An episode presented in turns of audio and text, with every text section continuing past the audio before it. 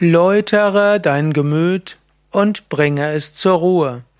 Kommentar zum 384. Vers von Vivekachudamani. Shankara schreibt: Halte das geläuterte Gemüt im wahren Selbst, im Beobachter, in der reinen Erkenntnis fest. Bringe es nach und nach zur Ruhe. Schaue so das vollendete Selbst.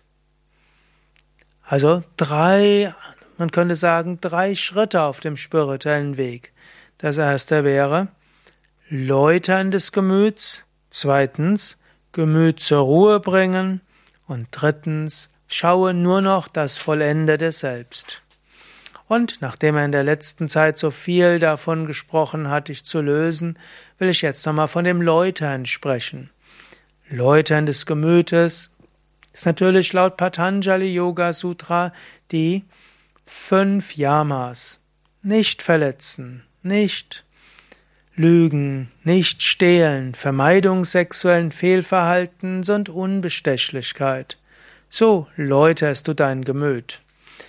Und du magst das heute in besonderem Maße tun. Und vielleicht achte heute besonders auf Ahimsa. Einer der vorigen Phasen hat er ja auch gesprochen über die Rede und damit auch über Satya.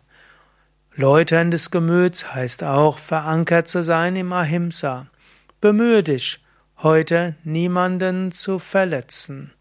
Zum einen ist so, dass niemand durch dein Essen gescheidigt wird, also kein Fleisch, keine Milchprodukte, keine Eier.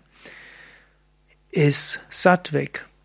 Dann geh so mit anderen um, als wären sie dein eigenes Selbst und sei dir bewusst, der andere ist dein Selbst über Maitri Bhava, liebevolle Güte, Mitgefühl, Liebe.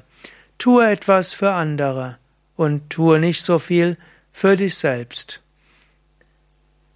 Das ist alles Aspekt von Ahimsa und Maitri. Um dich selbst zu läutern, mache heute Ahimsa und Maitri zu deinem Thema. Maitri, Mitgefühl, Einfühlungsvermögen, uneigennützige Nächstenliebe. Ahimsa, nicht verletzen, vermeiden von Handlungen und Sprache und Vorgehensweise, die einen anderen Menschen schaden können. Nimm dir das vor, so läuterst du dich.